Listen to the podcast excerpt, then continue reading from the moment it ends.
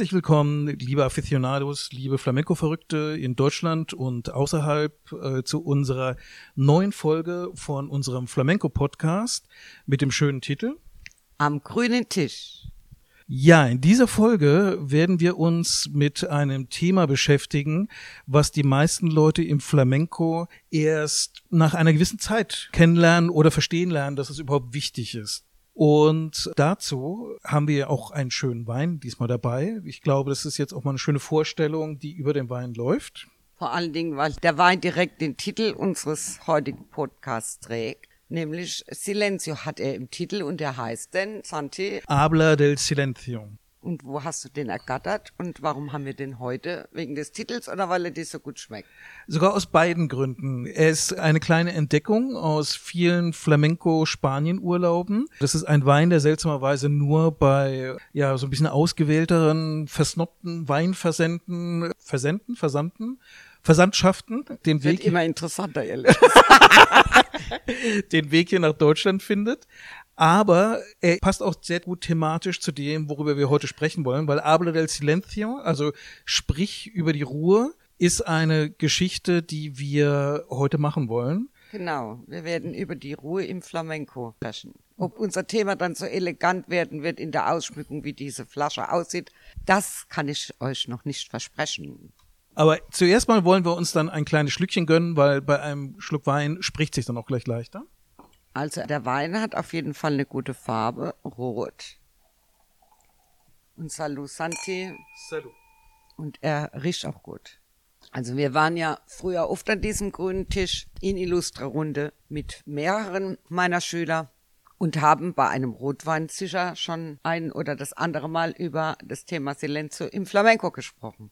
Genau, weil Silencio, also die Ruhe im Flamenco ist eigentlich etwas, was die meisten Leute gar nicht damit verbinden würden. Wenn ich mit Leuten über Flamenco spreche, die jetzt das noch irgendwie vom ja, Spanier um die Ecke kennen, quasi das Zigeunerschnitzel und jemand tanzt dazu oder die es aus dem Mallorca-Urlaub kennt, die verbinden Flamenco eigentlich eher mit Lärm. Also da wird Kastagnetten geklappert, da wird mit den Füßen getackert, da wird irgendwie laut dabei gesungen, die Gitarre schrammelt lang. Also oder, oder, oder sie sagen, jo, da war noch so langsames Stick dabei. Das kenne ich auch.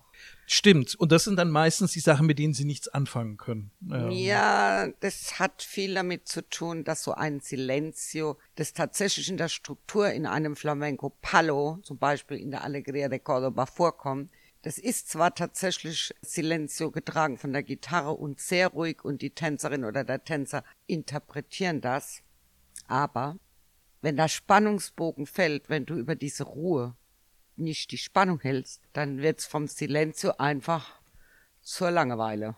Aber ich habe auch den Eindruck, dass das so ein bisschen, ich will, doch, ich will sagen, ein speziell deutsches Problem ist, weil wenn man anfängt, Flamenco zu lernen, zumindest in den Jahren, als, als ich angefangen habe, war das oft so, dass man so, ja, Fußtechnikübungen oder Schritte auswendig lernen, das ist so, da hat man was. Da weiß man so, hat geklappt oder hat nicht geklappt und das ist so richtig schön zum stur auswendig lernen und da hat man zumindest das Gefühl, man hat was gelernt. Ja, das ist ja auch richtig so. Also ich glaube, wenn man anfängt mit Flamenco, ist auch dieses sogenannte, mein Lieblingswort, die sogenannte Choreo total wichtig. Das heißt, man kann sich einfach nur die Reihenfolge merken und da ist man aber auch ganz glücklich mit. Das heißt, auch die Fußtechnik, das ist was, was für einen Mitteldeutschen, also für mich früher sehr gut greifbar war. Weil so ein Silencio oder ein langsames Stück, was ja in der Klassik Adagio wäre, das muss man mit Leben füllen. Und das Problem ist dabei, glaube ich, als Anfänger die Energie. Also wenn ich jetzt einen Balletttänzer nehmen würde, der Flamenco lernt, der hätte damit weniger Probleme als mit den Fußteilen. Ja, bei mir war es genau umgekehrt. Also ich habe zuerst die Fußteile gelernt und das war dann so, man hat sein Yoda-Diplom oder man fühlt, man kommt seinem Yoda-Diplom nah. Und dann kam irgendwann mal der Moment, als wir zum ersten Mal so richtig bei einem Lehrer, der so Schwerpunkt drauf gelegt hat, Passeos gemacht haben und so, und der Groschen gefallen ist, dass du auch viel im Flamenco erzählen kannst, ohne dass dabei es laut werden muss. Naja, also ich glaube, da trübt dich so etwas deine Erinnerung. Denn ich konnte ja am Anfang ja auch nur eine Choreografie. vorgeben und da war garantiert, weil ich ja die Ausbildung bei der Marikia gemacht habe, war das ohne Fehl und Tadel. Es gab ein Intro, es gab eine Letra und es gab garantiert in der Allegria de Gadis zum Beispiel auch ein Silencio und eine Castellana und danach erst eine Escovia. Aber was bei dir natürlich hängen geblieben ist, waren die Füße. Und das hat mit deiner Lehrerin zu tun. Die war ja auch nur fußorientiert. Also ich habe genau wie du die Entdeckung obwohl ich noch eine klassische Ausbildung habe, war es trotzdem so, dass es mich alles nicht interessiert hat, in Anführungszeichen. Ich war einfach glücklich mit diesen Füßen und ich dachte, das ist auch so. Also bis ich das entdeckt hat, dass der Flamenco was ganz anderes ist. Es hat schon einen Prozess, es war ein Prozess, ja. Es ist ein bisschen Zeit für diesen alten Weltkriegsspruch, wir hatten ja nichts anderes. ja, vielleicht, vielleicht, vielleicht. Ja, für mich war es konkret die Workshops damals mit Joaquin Ruiz, der tatsächlich sich die Zeit genommen hat, Paseos zu machen und allein, also er hat jetzt nicht die ganze Bandbreite von Paseos abgedeckt, aber allein zu zeigen, dass es etwas ist, was man üben kann, was ein System, was eine Logik hat, da ist man dann plötzlich draufgekommen, das ist tatsächlich auch ein wichtiger Teil vom Tanz. Und es ist nicht egal, was man darin macht, auch wenn da jetzt nichts hörbar mit den Füßen passiert. Aber es ist halt sehr viel Körperlichkeit. Ich fand eigentlich damals die ersten Passeos von der Marikia genial, weil da musste man keine klassische Vorbildung mhm. haben. Mhm und konnte trotzdem damit was anfangen und man hat auch schon sehr flamenkistisch damit ausgesehen. Währenddessen die Paseos aus Madrid, also auch vom Joaquin, das ist toll, wenn er im Raum ist und macht den Raum voll und du schwimmst da auf seiner Welle. Aber wenn du da keine klassische Vorausbildung hattest, da gab es dann mit den drei Dimensionen nochmal in der Diagonale und so, da gab's schöne Bilder. Also mitunter gab's da schöne Bilder. Aber ich finde eigentlich, wir haben auch viel zu sehr an den Paseos geklammert, findest du nicht? Die Paseos war natürlich immer so ein bisschen die Brücke von Fußteil zu Fußteil oder von Fußteil zur nächsten Remate oder zur nächsten Yamada.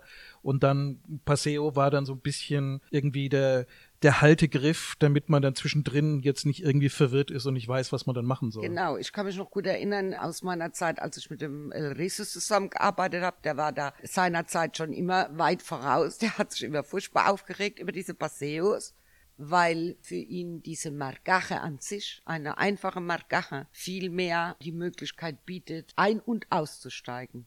Sowohl in die Bewegung als auch mit dem Sänger zu arbeiten, in die Gitarre, in die Musikalität, in den Kompass. Weil du kannst dich ja sicher an unsere Passeos, ich, ich wokel dir mal eins vor. Dann, datiko dann, dakatan, dakatan. so, und wir haben damit alles festzementiert. Ja. Ob der, egal welcher Palus wurde festzementiert.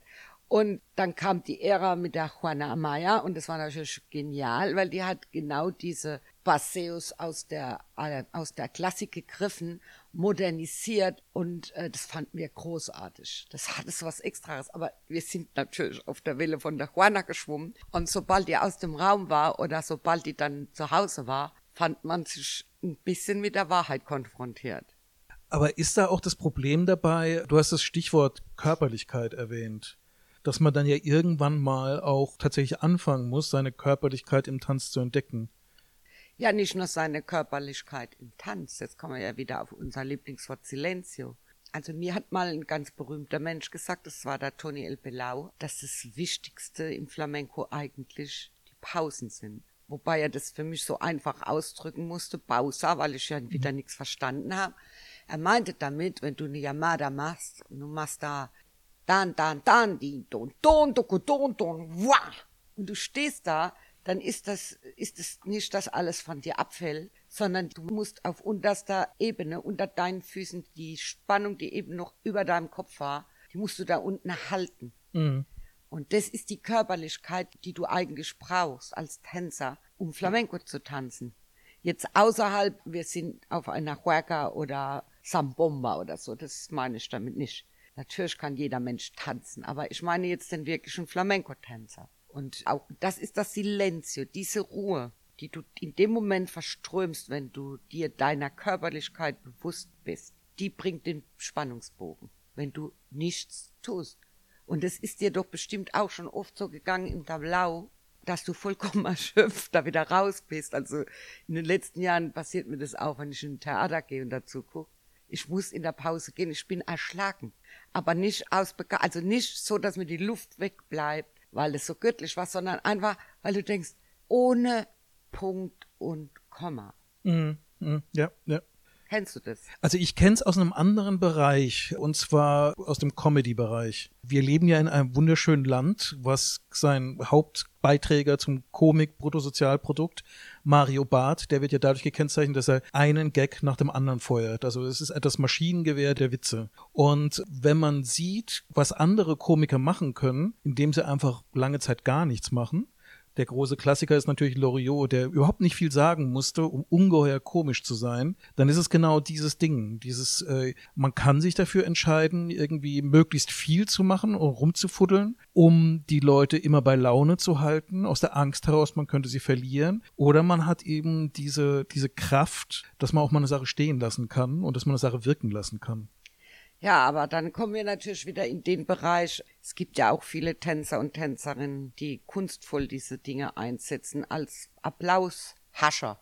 Mhm. Also das langweilt mich dann auch. Das merkt, also jemand, der ein bisschen Erfahrung hat, merkt es sofort. Das ist auch sehr schwierig zu ertragen. Das Gegenteil von jemand, der ein Silenzio praktisch in einer rasenden Geschwindigkeit tanzt, ist für mich der Louis de Louis. Mhm. Da habe ich keine eine Sekunde nur annähernd die Idee, er tanzt ohne Punkt und Komma im negativen Sinn oder er verliert seine Ruhe, obwohl das ja ein Trommelwirbel ist. Das ist irgendwie jetzt ein bisschen zu, zu, vergleichen. Die Sarah, meine Tochter, spielt ja Schlagzeug und ab und zu lässt sie mir dann die Besten der Welt angedeihen. Ich erhasche dann so einen Blick da drauf und eigentlich interessiere ich mich nicht wirklich für Schlagzeug, aber da bin ich dann sprachlos, mit welchem Affenzahn die das machen und wie ruhig die trotzdem sind.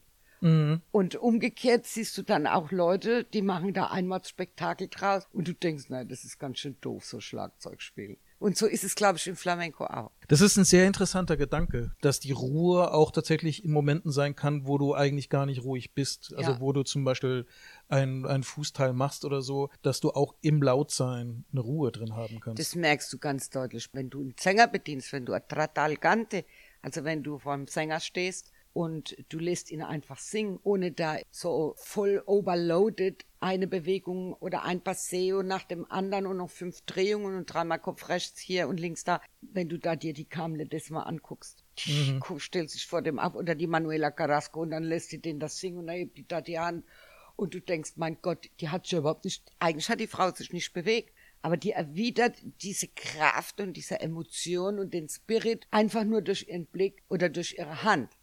Also ich habe ja ein, ganz am Anfang, das war so an 85, hatte ich ja bei der berühmten Flora Albaicin aus Barcelona, der alten Zigeunerin, die ja auch dieses Wahnsinnsbuch geschrieben hat, da hatte ich schon meinen ersten Unterricht. Ich vergiss das nie, das musste ich mir übrigens auch wieder übersetzen lassen. Ich habe wieder kein Wort verstanden. die hat gesagt, also eigentlich tanzt man Flamenco mit einem Wimpernaufschlag. Wow, das ist aber ein ja, hoher Anspruch. Aber die hat es echt so gemacht die war ja ganz sparsam. Weißt du, damals hatten die Leute auch nicht so viel Material zur Verfügung. Wir werden ja totgeschlagen von den Social Media und YouTube und jeder guckt, was der andere macht. Und anstatt äh, sich dessen bewusst zu sein, was er kann, auch die großen Künstler, guckt er immer noch mit einem schielenden Auge, was der andere macht, ob er nicht noch mal höher, schneller, sich noch einen Rock, noch eine Butter, einen Huhn auf den Kopf, fragt mich nicht was, um das noch mal zu toppen. Ich glaube, so gut wie ich das Social Media finde und auch, dass, dass jetzt die, die Leute, die anfangen im Flamenco, nicht so quälend sich ablagen müssen, um Unterricht zu finden. Trotzdem finde ich es schade, dass die, die sich da zu Markte tragen, sich offensichtlich ganz oft ihres ihrer Ruhe, ihrer Kraft, ihres Silenzius und ihrer Möglichkeiten gar nicht bewusst sind. Ich finde ein sehr schönes Beispiel. Wir haben ja jetzt ein paar Beispiele von Leuten, die sehr, sehr gut sind in dem Feld. Es gibt hier im Studio selber historisch ein Beispiel von jemand, der wirklich nicht gut war oder einfach nie so lange dabei war, um gut werden zu können, der aber auch ein schönes Beispiel für Ruhe war. Und zwar, du hattest mal doch einen Steinmetz hier als Schüler, der bei einem Schülerauftritt dabei war. ich weiß, was du meinst. Ja, und, und der, also in der Gruppe ganz eindeutig derjenige war, der noch am wenigsten konnte. Eigentlich äh, konnte gar nichts. Genau, der konnte, ganz ehrlich gesagt, was er konnte, war einfach fantastisch dastehen, weil als Steinmetz hast du natürlich eine gute Körperkontrolle. Ja, du setzt deinen Körper immer ein, die Postur da war wunderbar und das Selbstbewusstsein war im Prinzip auch da. aber es war nicht so viel an Tanzen da. Aber weil er so wenig machen konnte, das wenige, was er gemacht hat, mit dem Selbstbewusstsein, wie es vorgetragen war, hat fantastisch gewirkt. Ja, also er hatte natürlich eine große Personality.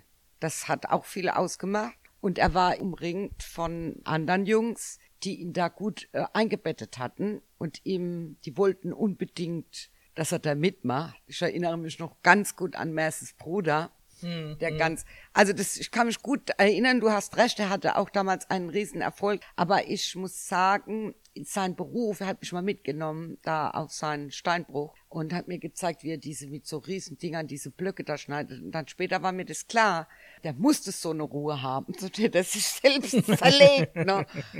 Ja, der ist mir noch in Gedächtnis. Aber ich möchte noch mal die, die Ironie dabei muss man noch mal ganz klar rausstellen. Hat ja einen Paartanz gemacht, Tangos de Granada mit einer Tänzerin, sehr elegant, sehr sehr viel weiter als er, sehr sehr viel weiter. Und die Tragödie war, sie musste 80 bis 90 Prozent im Prinzip der tänzerischen Leistung in diesem Paartanz machen und er hat die verbleibenden Prozent beigesteuert, aber für den Zuschauer im Publikum hat es gewirkt, als ob er der souveräne Altmeister ist, der diesem jungen Ding sozusagen die Chance gibt, um ihn herum zu tanzen. Ja, jetzt kommen wir natürlich zu der, jetzt kommen wir in einen Bereich, wo wir uns dann fragen müssen, was heißt denn bedeutend weiter? Also eindeutig war er bedeutend weiter in seiner persönlichen Entwicklung.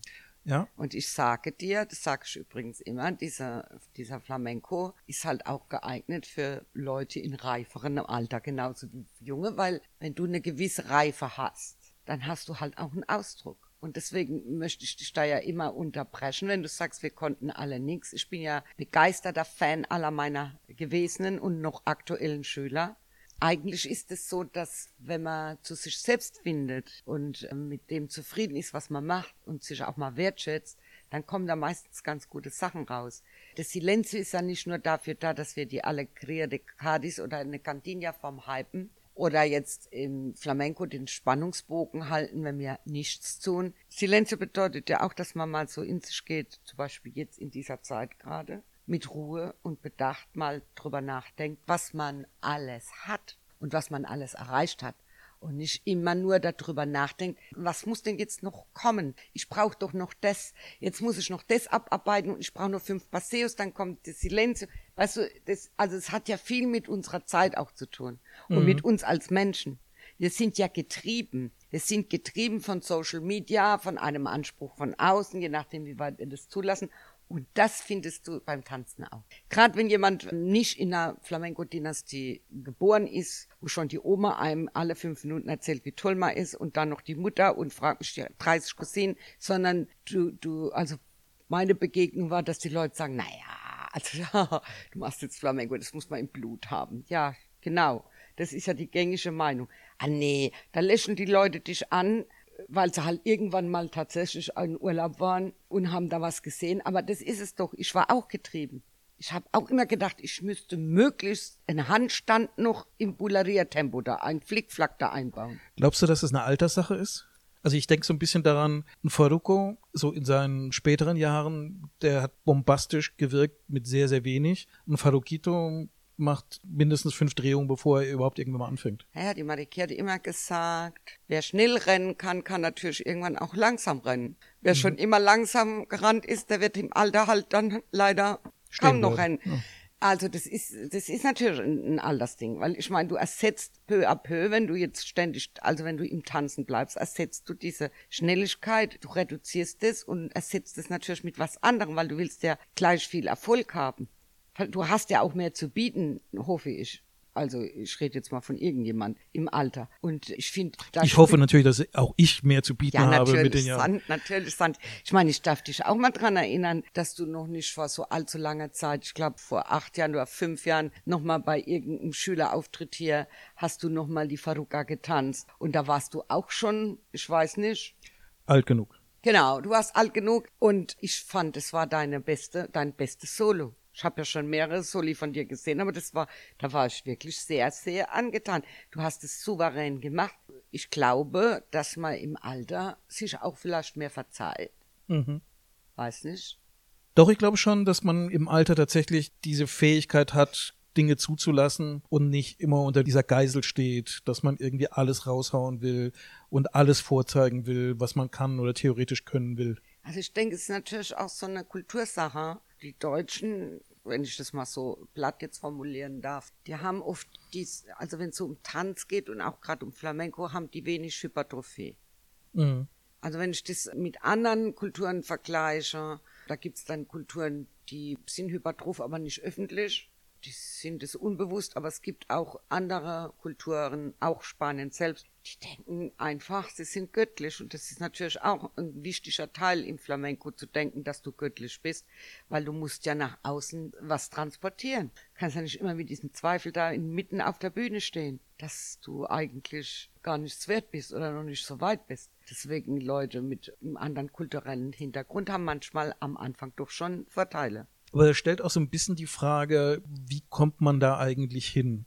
Weil im Prinzip, eins ist ja klar, wenn ich reingehe und sage, ich will jetzt Flamenco lernen, wie ich jetzt meinen Führerschein machen will oder so, also rein mit dem Kopf und immer irgendwie das Straßenverkehrsgesetzbuch im Auge behalten, das funktioniert im Flamenco nicht. Irgendwann muss ich mich ja diesen Hürden stellen, was da noch für Dimension dahinter ist. Also ich denke, das Wichtigste ist, du brauchst jemand, der dich führt und du musst zu dem Vertrauen haben. Mhm. Und das ist heutzutage schwer.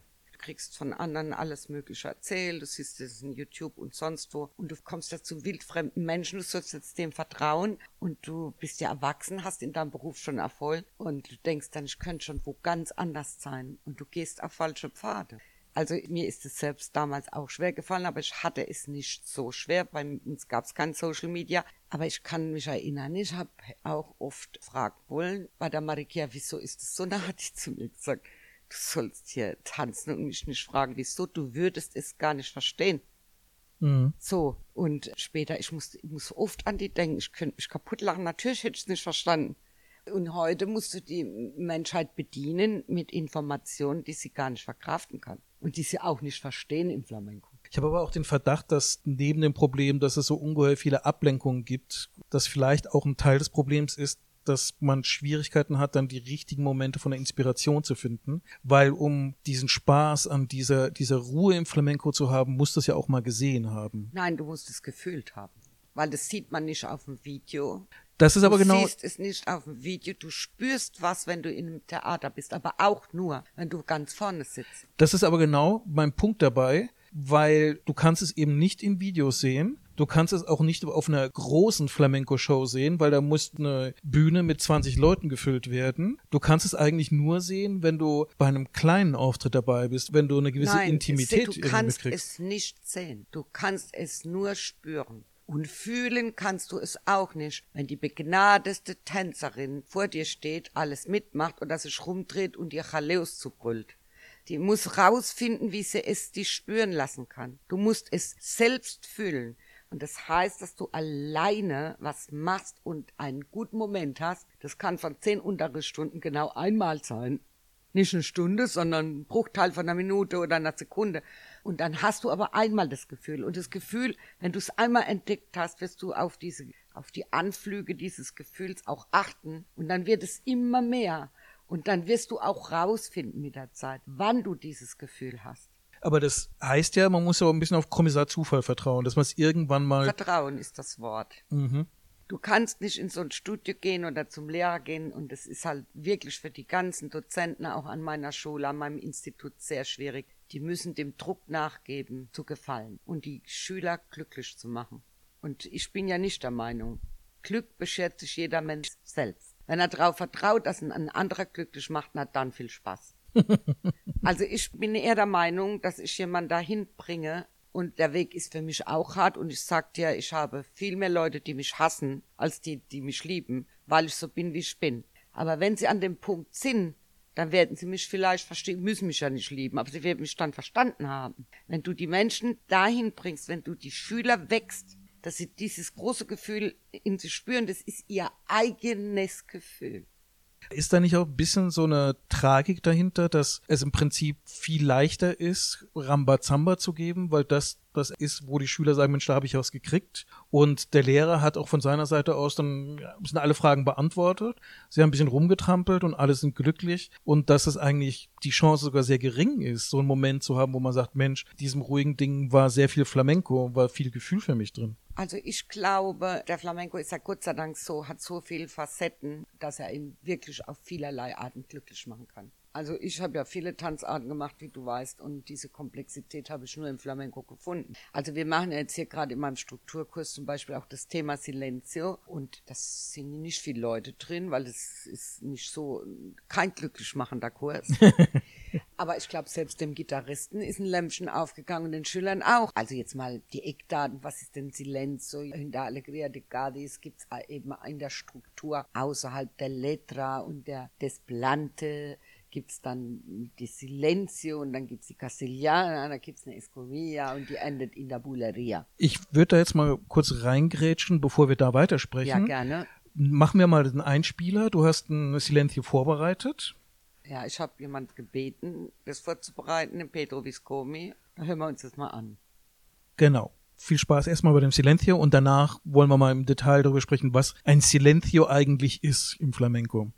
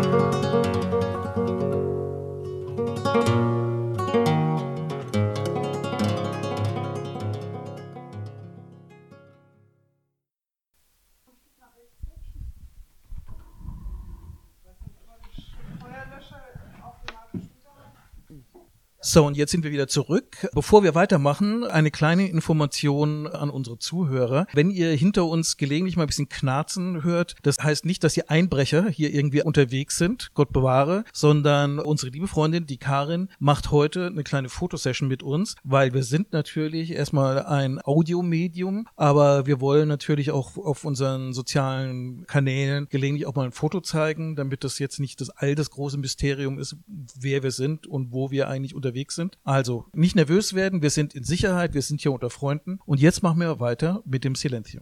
Ja, also Silencio, ich nehme jetzt mal das Silencio, das so jeder Anfänger gleich erkennt oder erkennen sollte, wenn er Allegria de Gadis macht. Da gibt's ein Stück, da ist die Tänzerin oder der Tänzer mit dem Gitarristen alleine.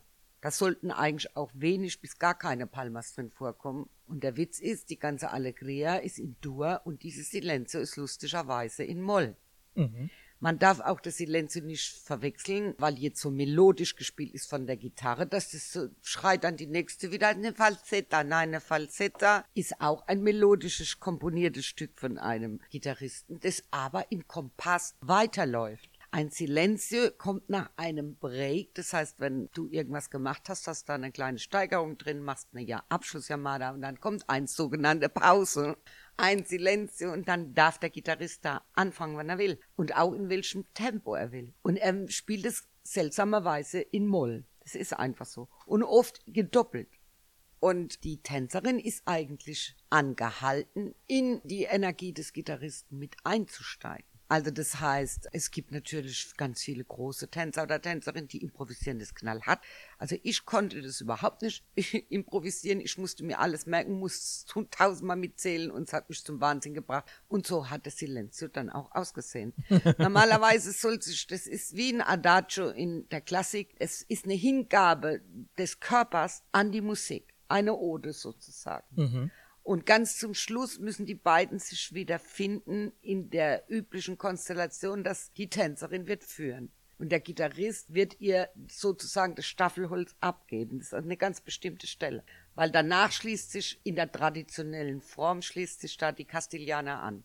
Also das ist jetzt mal alles, was ich darüber so jetzt grob sage. Das Silenzio kann fünf Kompasses haben, es könnte auch acht Kompasses haben. Kein Gitarrist hat mir bisher eine wirkliche Zahl genannt. Die einen sagen so und die anderen sagen so. Ich bin auch kein Flamenco-Gitarrist. Ich gebe mich immer mit dem zufrieden, was ich da gesagt bekomme. Und unser derzeitiges, das wir behandeln, war fünf. Warum braucht denn speziell die Allegria ein ausdrückliches Silencio? Ich finde es jetzt gar nicht schlecht. Wir haben ja immerhin einen Tanz, wo das Pflicht ist. Ich bedauere es heutzutage immer sehr, dass ich viele Allegrias sehe, die im Prinzip auf dieses Silencio verzichten. Ja, ja. Weil äh, das wäre ja so, dass du irgendwie ein Auto hast mit Flügeltüren, haben wir ja nicht so viele, ich kenne mich ja nicht aus, und du würdest sagen, nee, wir machen keine Flügeltüren. das ist ja Quatsch, ne?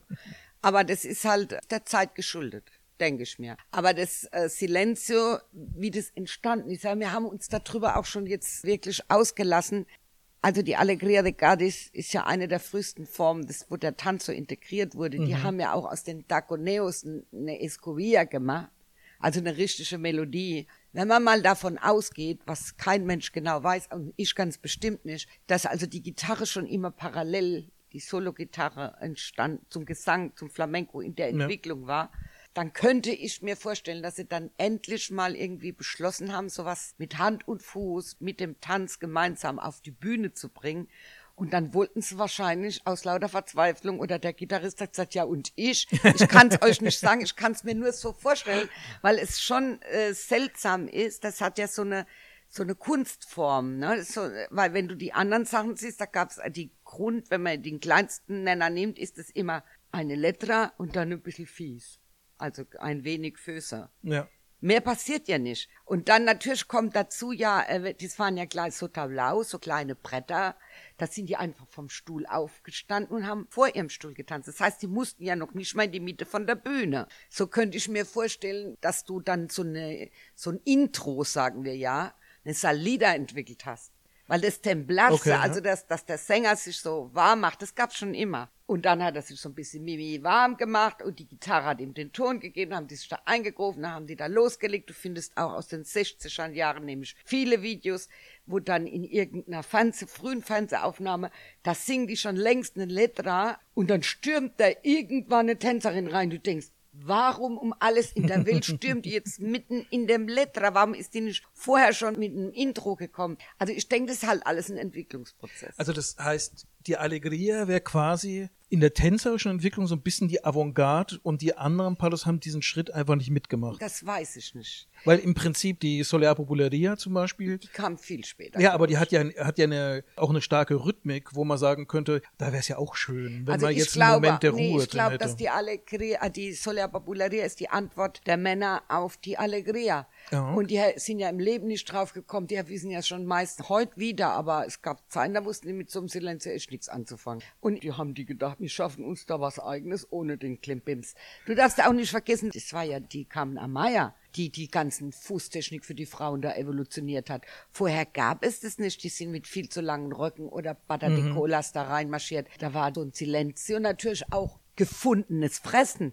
Weil durch dieses Moll und diese Verdopplung ist der im Rhythmus meistens viel, viel langsamer. Da kannst du 100 Drehungen machen so eine Allegria heutzutage in der Letra mit Bada de Cola zu tanzen, da gehört schon was dazu, gell? Da musst du schon ganz schön fit sein. Das heißt, um jetzt mal eine ganz wilde These in den Raum zu stellen, hätten die Männer bei der Einführung des Solar Popularia ein lockereres Verhältnis zu ihrer weiblichen Seite gehabt, hätte die vielleicht auch ein Silencio bekommen. Da bin ich jetzt raus. Aber ich meine, ich finde, dieser Gegensatz zwischen Mann und Frau auch was die Silenzio anbelangt, da bin ich eigentlich ganz glücklich, weil nur dieser Gegensatz, wie übrigens alle Gegensätze im Flamenco, machen dieses Genre so lebendig. Also ich muss dir sagen, dieses Silenzio eines Mannes unterscheidet sich sehr von dem Silenzio einer Frau. Ja, auf jeden das musst Fall. du mal gucken. Also ein Mann, wenn der eine Yamada macht, also so empfinde ich das, dann hat er, das ist wie ein Dolch, den er schon gestoßen hat und sich überlegt, ob er ihn rauszieht oder drin stecken lässt. Uh. Und eine Frau mit so einem Silenzio hat immer so eine kleine Demut und so ein bisschen eine Unterwürfigkeit. Auch wenn sie noch so strahlt, sie schlägt dann die Augen nieder. Du, also die ist immer demütig im Applaus. Also eine richtig gute Tänzerin bleibt demütig im Applaus mit sich. Und Männer kommunizieren viel mehr nach außen, aber mit gesenktem Haupt. Also deswegen, denen gefallen ja auch die großen Bühnen. Also die meisten Männer, männlichen Tänzer, die ich kenne, finden große Bühnen klasse. Frauen hingegen tanzen lieber auf kleineren Bühnen. Das ist auch interessant. Ich meine, gut, es ist eine sehr persönliche Wahrnehmung und deswegen, wie schon in der ersten Sendung gesagt, schreibe ich auch kein Buch. Weil es wird jetzt gesendet, aber ich möchte es auch nicht jetzt als Wahrheit da so in Stein gemeißelt wissen. Du könntest auch in dem Vorwort von deinem Buch schreiben, dass es alles nur persönliche Wahrnehmungen sind. Ja. Äh, Die Freiheit hättest du natürlich. Aber den einen Satz, den würde ich mir auch von heute mitnehmen, dass es für Männer ist wie ein Dolchstoß, den sie gesetzt haben und sie überlegen sich jetzt, ob sie den, den Dolch wieder rausziehen. Das gibt so einem ruhigen Moment vom Silencio dann nochmal eine ganz andere Tonalität, nochmal einen ganz anderen Kontext. Ja, die halten ihren Spannungsbogen wie früher, wenn sie von der Jagd kommen. Also jetzt mal ganz überspitzt. Die haben sich zwar ins Lagerfeuer gesetzt und was gegessen, aber sie mussten sich immer der Gefahr bewusst sein. Und Frauen haben immer ein Silenzo gehabt, wo sie leiser waren, weil sie mussten aufpassen, ob ihre Kinder schreien. Das ist jetzt wirklich sehr übertrieben, aber Mhm. ich, ich stelle dir das mal vor, das hat was. Mhm. Das ist einfach genau so. Also ich sag dir, mein Mann wäre nie auf dem, außer ich war jetzt wirklich verhindert und gar nicht da, dann war, will ich es nicht wissen, will ihm nichts unterstellen. Aber wenn wir zu zweit auf der Couch waren, hat der nicht die Ohren gespitzt, ob ein Kind schreit. Das kann ich dir jetzt schon erzählen. das kann durchaus sein, dass das vielleicht vor mir gehört hat, aber er war da nicht gesessen, hat die Ohren gespitzt. Nein. Also ich meine, das ist natürlich auch jetzt weit aus dem Fenster gelehnt, aber es, ich visualisiere die Dinge gerne für mich und es gibt vielleicht so manchem, wenn er jetzt in so ein Theater geht und das mal sich so Revue passieren lässt, wenn einer dann so einen Abschluss macht, vielleicht hilft ihm das, das zu fühlen. Wäre da nicht auch eine wichtige Zutat, die körperliche Spannung zu haben, um sowas ausdrücken zu können? Ich muss nämlich daran denken, ich habe mich vor kurzem mit einer guten Freundin unterhalten, die von ihrem Aha-Erlebnis gesprochen hat, als sie ein Kleid aus den 50er Jahren anhatte und die mir gesagt hat, in diesen Kleidern musstest du dich gerade halten, weil die Kleider so geschnitten waren. Und heute sind wir in der T-Shirt- und Jogginghosen-Ära, wo alle Leute sehr entspannt sind. Und da frage ich mich, haben wir heute überhaupt, wenn wir nicht jetzt irgendwie vorher zehn Jahre Ballettausbildung gehabt haben oder im Ruderverein waren, haben wir überhaupt die körperliche Spannung, um das, was solche Momente erfordern, auch tatsächlich überhaupt kommunizieren zu können? Ja, also da, da gebe ich dir schon recht. Es ist so, dass ich ja auch in der Zeit, wo wir den ersten Lockdown hatten, kurz danach haben wir ohne Gitarrist gearbeitet und ohne Musiker, weil wir gar nicht wussten, wohin die Reise geht. Und da habe ich meinen Dozenten hier gesagt, Leute, ihr müsst wieder zurück zur Natur. Ihr müsst den Schülern das Gefühl geben, sie aufrichten, das Gefühl geben, dass sie Tänzer sind. Und dass sie Flamenco-Tänzer sind und da Gesang dazu gehört und Gitarre, das kommt, wenn du diese Haltung nicht hast. Das hatten wir auch mit Joaquin Ruiz schon diskutiert. Ja. Wenn du die Haltung äußerlich nicht hast, kannst du sie innerlich nicht haben. Und dann nützt dir der beste Sänger nichts. Du musst erstmal dieses Aufrichten in dir selber lernen, diese Orgullosidad. Die gehört einfach dazu. Die gehört dazu, um was zu transportieren. Weil wenn du als zusammengesunkenes Häufchen in der Mitte von einer Bühne stehst, außer ich mache da jetzt irgendwie ein Stück aus dem Modern Dance, wo das so sein sollte, aber für Flamenco transportierst du da wenig. Oder es gibt Fehlinterpretationen. Das habe ich auch schon erlebt, dass ähm, die Leute, die getanzt haben, die Litra gar nicht kannten. Der Sänger singt was ganz Fröhliches und sie sinken da vorne schmerzgebeugt aufs Knie und strecken mir ihre Hand entgegen. Und ich sitze in der ersten Reihe und denke, nein. Also das gibt's halt Falsche. Art von Ruhe in dem Äh, Fall. Ah, ja, Ja. also man merkt halt auch, wenn man das spielt, ich finde, das muss einfach wachsen. Ich denke, es muss wachsen. Aber zu dieser Kleiderordnung, ich war ja auch lange Jahre der Verfechter der Oversize, nee, weiß nicht, wie die Hosen heißen, die bis unter die Brust gehen im Flamenco tanzt, die ursprünglichen Männerhosen. Ja. Aber mittlerweile muss ich das ein bisschen revidieren, weil die Starrheit so noch vor 20, 30 Jahren wie getanzt wurde, also die mag ich gar nicht mehr so. Ich bin schon für einen anderen Style, dass du diese Ruhe hast, aber nicht immer diese überstreckte Haltung, diese ungesunde Überstreckung im Halswirbelbereich. Nee, im Brustwirbelbereich. Das macht mich ganz krank schon allein vom Zugucken. Da muss ich vielleicht in einem Punkt widersprechen. Ich weiß nicht, ob das jetzt wirklich super widersprochen ist, aber was mir ganz gut gefällt, ist, wenn ein Tänzer die Fähigkeit hat, diesen Ruhepol zu finden. Also ich finde es langweilig, wenn die ganze Choreografie so ist, wenn er nur diese Haltung im Tanz hat, aber ich finde es toll, wenn das so der Ruhepunkt ist, aus dem sich da andere Sachen herausentwickeln können. Ja, also da muss ich dir insofern, was heißt muss, da möchte ich dir zustimmen. Nur die Abwechslung macht es. Also ein Tanz im Flamenco muss lebendig sein. Und früher war der Mittelpunkt eben, also es war wie bei einer, es wurde uns auch so beigebracht, wie bei einer Marionette. Also im Beckenbereich ist der Punkt, der im Mhm. Prinzip alles oben hält und die Beine gehen von diesem Bereich nach unten. Ich kann mich auch an eine Flamenco-Lehrerin erinnern, da möchte ich den Namen jetzt gar nicht sagen, die immer den Schülern angedroht hat, sie würde einen Haken durch ihren Brustkorb jagen und sie an diesem Haken am Brustkorb hochziehen, um die richtige Haltung zu befördern. Ja, genau. Aber das ist leider wiederholt, weil es ist eigentlich so, dass dieser Ruhebereich kommt ja aus dem Bauch. Der hört eigentlich unterhalb des Brustbeins auf. Mhm. Das ist nämlich der Witz. Und natürlich gibt es Momente, genau wie es auch nicht gestreckte Beine oder Pliébeine gibt, sondern es ist einfach so, dass du die Beine genauso bewegst, wie wenn du ganz langsam läufst. Du hebst das Bein und rollst es ab. Und das ist im Flamenco nicht anders. Du schlägst weder von hinten nach vorne noch vom Knie von oben, sondern es ist der normalen Bewegung nachempfunden. Und es ist tatsächlich so, es gibt Momente der Energie, wo du aus dem Plié raus in die gestreckte Haltung schießt, auch mit einem kurz überzogenen Brustbeinbereich. Aber diese, was ich sagen will, ist diese, dass es so eine Schablone gibt, wie du da zu stehen hast. Von außen, das ist schwierig. Wir haben alles so unterrichtet.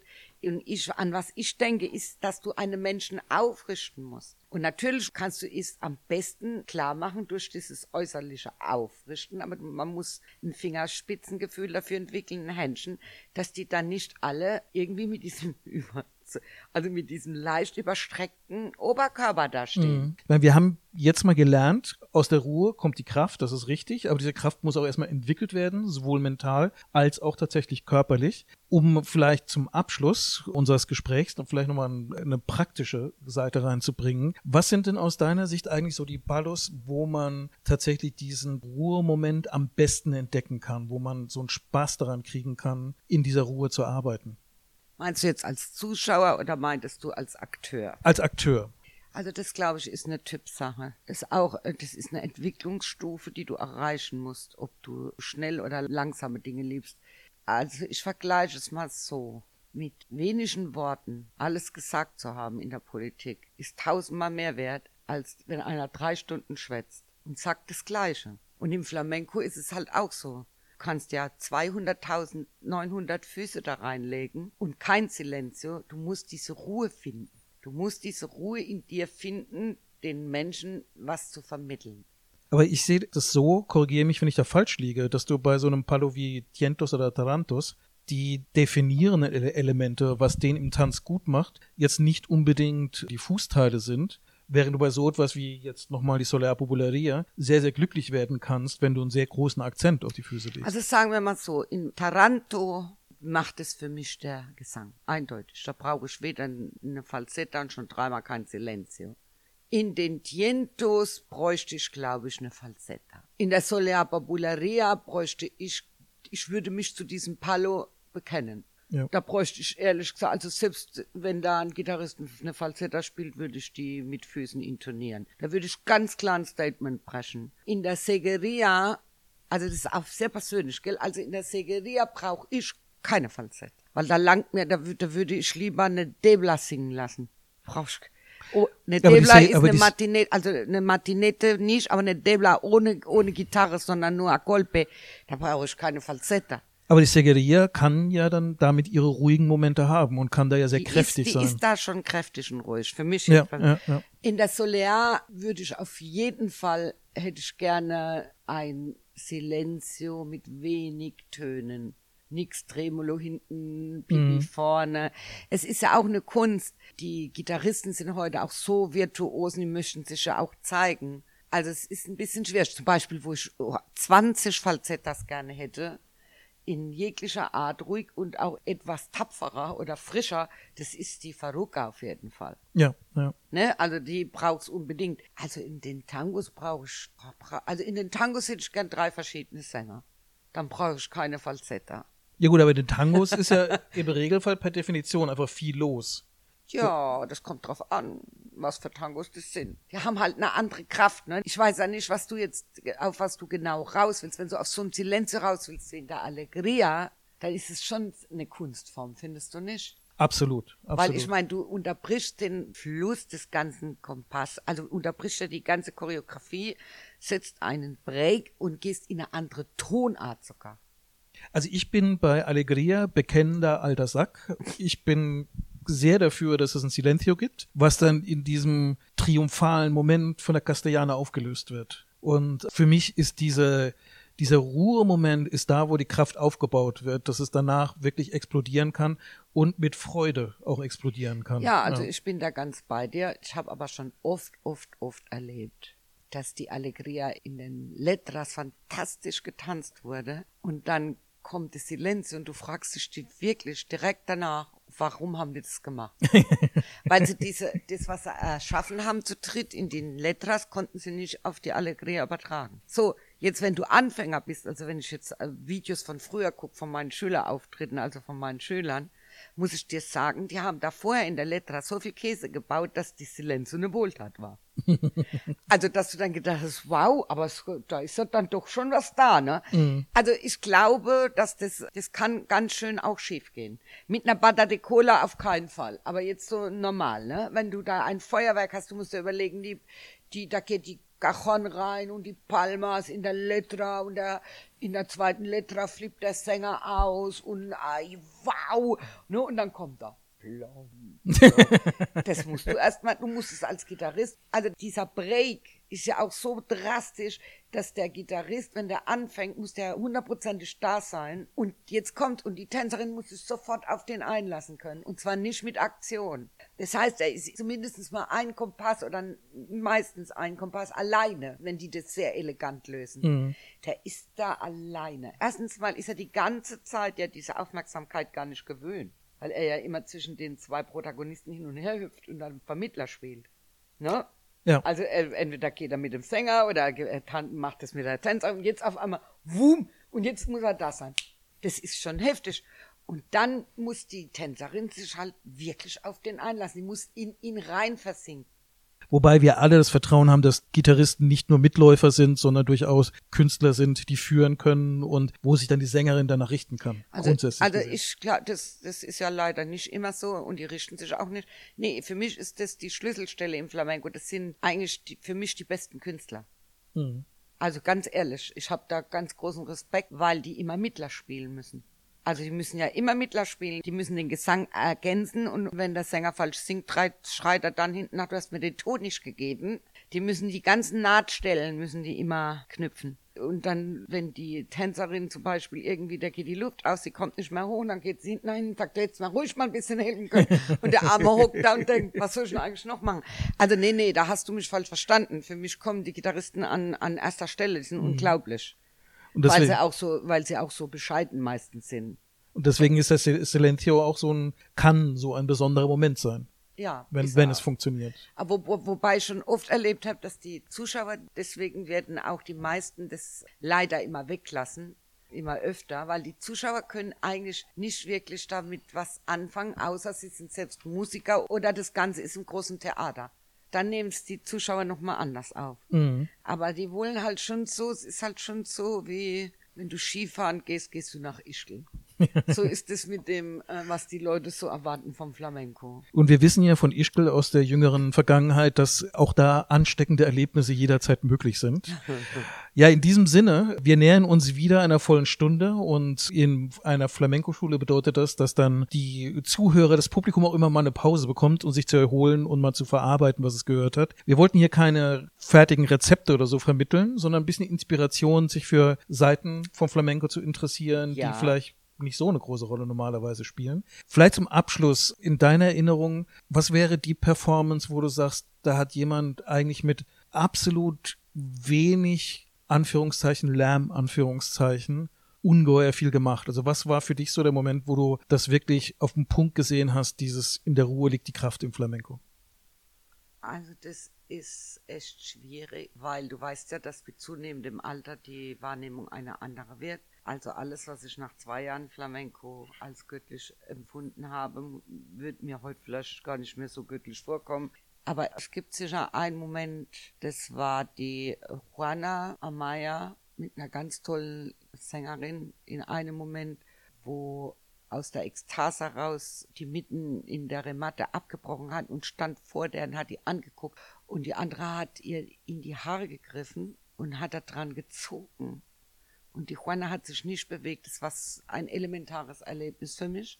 Und äh, wenn ich so jetzt aus der Lameng herausnehmen würde, wo wenig macht und alles sagt, ist definitiv die Kamle das mal. Also in der Richtung.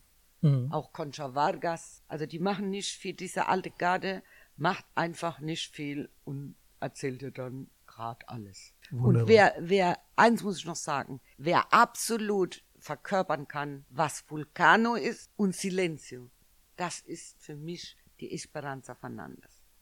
Eine fantastische Sängerin, die man eigentlich nur empfehlen kann, sich anzuhören. Ja wunderbar. Damit sind wir auch mal für heute wieder am Ende und holen vielleicht noch mal ganz kurz nach, was wir am Anfang schlicht und ergreifend vor lauter Begeisterung zum Thema Ruhe zu lernen vergessen haben, nämlich uns vorzustellen. Mein Name ist Santiago Campillo Lundbeck, seit 1993 Flamenco verrückt und ganz begeistert hier in diesem Podcast mit meiner Gesprächspartnerin zusammensitzen, der mein Name ist Renate Wagner ich mache Flamenco seit 1985 und habe seit 1988 ein renommiertes Flamenco-Studio. Und ich bin immer noch Aficionada und Flamenco kann mich immer noch zu Tränen rühren. Und wir freuen uns darauf, das nächste Mal euch begrüßen zu können, wieder bei unserem Flamenco am Grüntisch. Adios.